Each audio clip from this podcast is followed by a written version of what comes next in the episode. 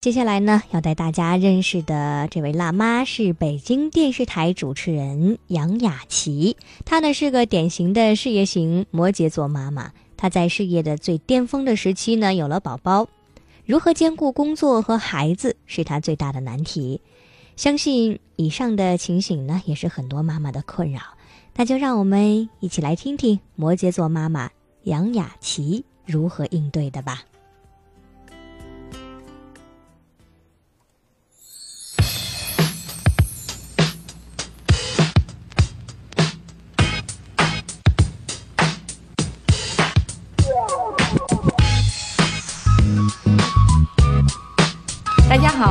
持人雅琪啊。做主持人这份工作呢，差不多有十年的时间了，非常的感恩上天可以赋予我这样的一个机会，让我从事着自己喜欢的职业哈。那像亲切呀、优雅呀、知性啊，是这个职业赋予我的一个标签啊。我非常的热爱我的舞台，热爱我从事的工作，当然更热爱和感谢台下的每一个观众。但是生活当中啊，我是一个超级辣妈。对我有一个特别可爱的观众，这是我最热爱的一个观众了。她今年快四岁了，是一个漂亮的小姑娘，她的名字叫火龙果。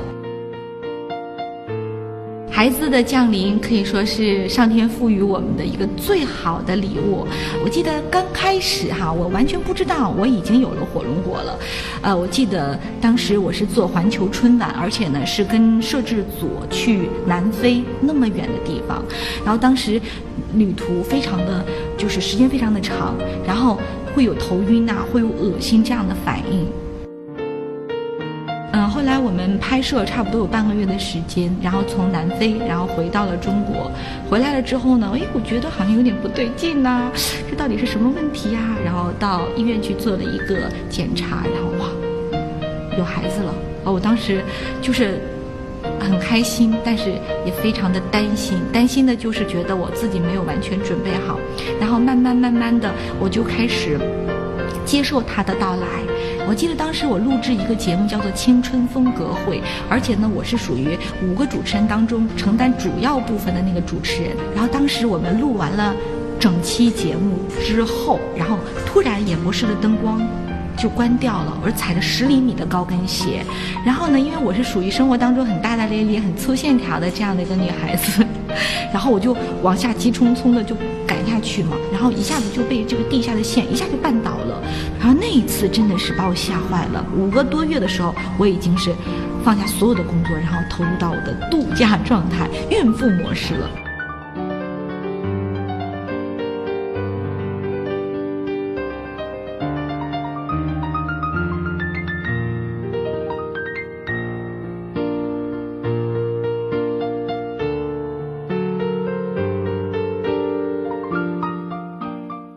长这么大其实没做过什么手术，但那一次经历特别的让我难忘，因为我是剖腹产嘛，然后孩子降生了，降生之后，然后我就让我老公说：“哎，你赶快过去看一看，有没有问题，健不健康。”然后我老公马上就过去看了一下，看了以后就给了我一个这个 OK 的手势，哇，当时我眼泪唰就流下来了，我说好感恩，好感恩啊，对，还是健康的。然后医生就说是个女儿，很健康。对，然后是六斤重哇，这六我说还挺吉利的，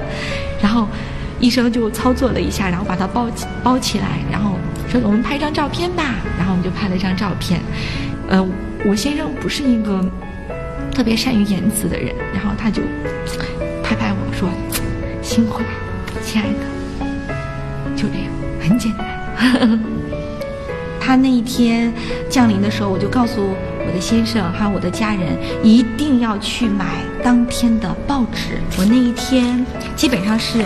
跑遍了北京，买到了所有我可以买到的一些报纸，因为只有买报纸才能记录那一天到底发生了哪些有意义的事情。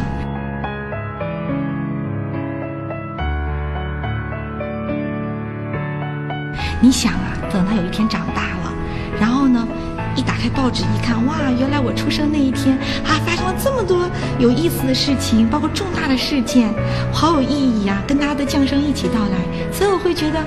很有意思。这里呢，还有他的胎毛笔、手印、脚印，哎，还有这个特别值得一提的是，我有一个这个非非常厚的日记本。然后这个日记本上有很多密密麻麻的数字，就有奶、水，还有一个便。然后这上面的数字呢，是他出生的第十一天，这是出生的第十二天奶的总量。我们往后翻，我整整是记录了一年多。然后哪一天剪了指甲，打了预防针，都在这里面有记录。然后我希望这个日记本呢，将来等到他结婚的时候送给他，连同我这个百宝箱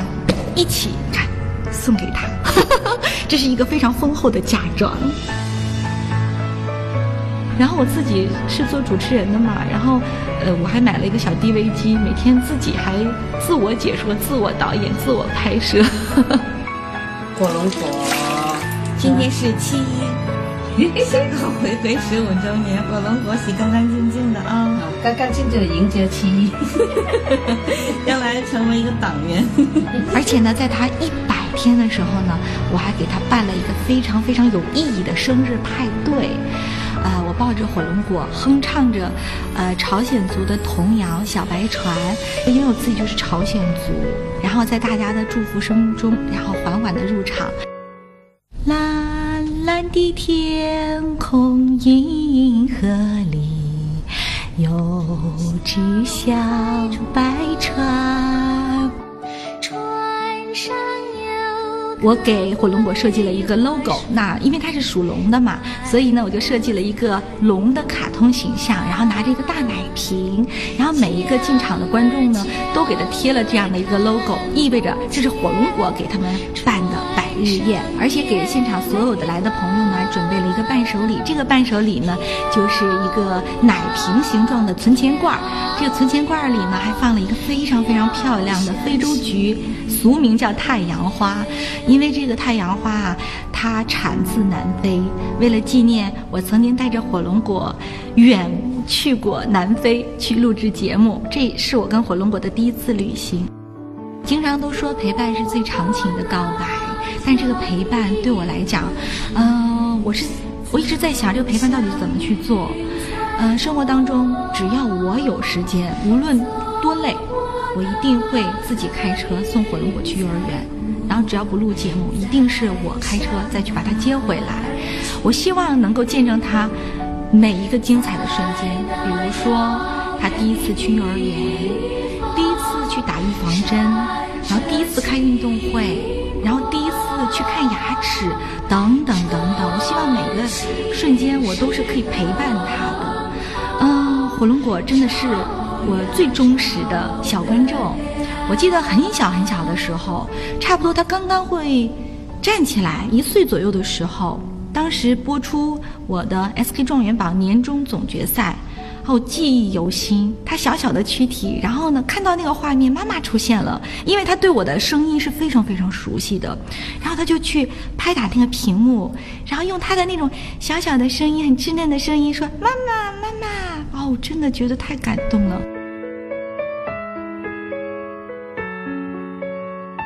送给十年后的火龙果，火龙果十年以后呢妈妈非常的希望还能跟现在这样的年轻漂亮然后可以无忧无虑的陪你玩耍当然我希望你是一个非常非常有运气的孩子无论你有什么样的梦想都希望你能够懂得感恩有一颗慈悲的心希望你认真精彩的生活不要跟别人比希望你可以遇见我们所没有遇见的幸福和快乐。爸爸妈妈永远爱你。擦亮眼哟